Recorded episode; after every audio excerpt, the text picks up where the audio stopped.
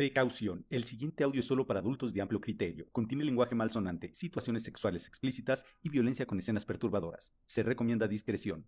Convey Content presenta Historias bien netas que no son verdad, pero tampoco son mentiras. La nota masacre. Las historias más crudas sacadas de la realidad. Las historias que nunca nadie quiere contar. La nota masacre historias que suenan terribles, porque lo son. La nota masacre. Ahí están las masacres. Los personajes y hechos contados en estas historias son completamente ficticios. Cualquier parecido con la realidad son mera coincidencia. ¿Querías paz? Pues paz, pum, ria ta ta ta ta ta ta ta. Por fin me dejó en paz esta pinche escuincla. Refunfuñaba Elvira tras dejar dormida a Marisol. A sus cinco años era una niña difícil de controlar. Tenía más pila que el conejito de los comerciales. A esas horas de la noche, lo único que quería Elvira era eso, un poco de paz, para poder terminar sus quehaceres. Preparar la comida del día siguiente, terminar con su trabajo de costurera, lavar ropa, etc. Mientras la casa de Elvira se iluminaba con una vela, afuera no se veía ni madre. El cielo estaba más negro que la conciencia de cualquiera de los que iba montado en la camioneta que atravesaba las 5 de mayo. Con las miradas fijas en la nada, ahí iban todos como zombies. Entre el pinche frío de la madrugada y la tensión, Juan Manuel estaba todo tieso. Le dolía la mandíbula de tanto apretar y el dedo índice ya se le había engarrotado en el gatillo. Pensaba que si lo hubieran dejado manejar ya hubiera llegado. Conocía a la perfección cada calle de Villa Victoria y cualquier ruta para llegar y para salir. Además, prefería manejar que tener el cohete en la mano, porque aunque ya se había despachado una decena, eso de soltar tiro no era lo suyo.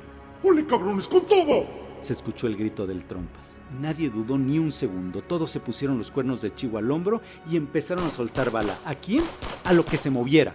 Daba igual que fuera hombre, mujer, perro, rata. La orden había sido, me truenan a cualquiera que esté en la calle. No quiero ver ni uno vivo. Mientras salía fuego por todos lados, Juan Manuel pensaba en su carnala, la Elvira. Por suerte ya era muy noche y le había dicho bien clarito que no saliera para nada. Así que estaba segura en su casa con su sobrina, una chamaca bien bien despierta que a esas horas ya solo podía estar soñando calientita en su cama. Aunque la balacera duró como una hora, para Juan Manuel fueron como segundos. El cerebro se le cerraba y únicamente veía flashazos de muertos. Soltaba un tiro y ¡pum! Dos cuerpos con la cabeza explotada. Soltaba otro tiro y ¡pum! Una doña con las vísceras de fuera. En cada fogonazo apareció una imagen diferente, vacas todas floreadas de la panza, cabezas de policías sin cuerpos, así hasta las seis o siete de la mañana. Con la salida del sol, los que quedaron en pie regresaron por donde venían. Juan Manuel llegó a la bodega donde se quedaban la mayoría de los sicarios después del trabajo. Revisó que su 45 estuviera vacía, destapó una botella y se tiró sobre un sillón ahí todo roto. Del día de ayer en Villa Victoria, entre las varias decenas de heridos y muertos, se reporta que una bala perdida terminó con la vida de una pequeña de apenas 5 años. Juan Manuel oía la noticia y se le arrugaba el estómago. Podía ver a su hermana Elvira arrodillada frente a Marisol, gritándole que se despertara. Pero el cuerpo de la niña ya no respondía, estaba todo guango.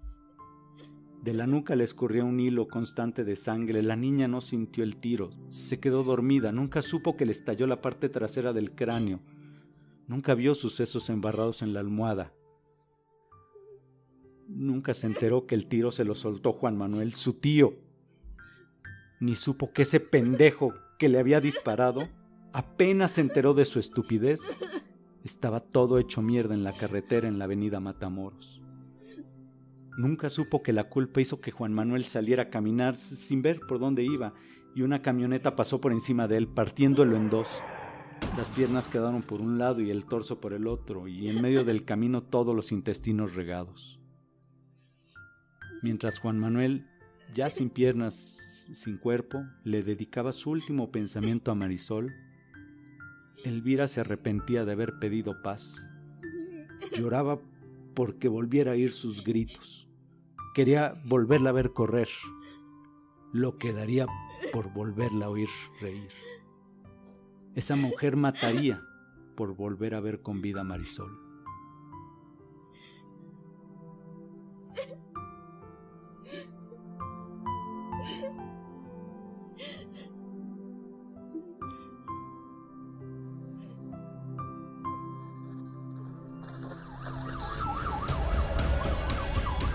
La Nota Masacre es una producción de Convey Publicidad. Guión Michael Convey. Voz Miguel Carrillo. Producción Ángel Maya.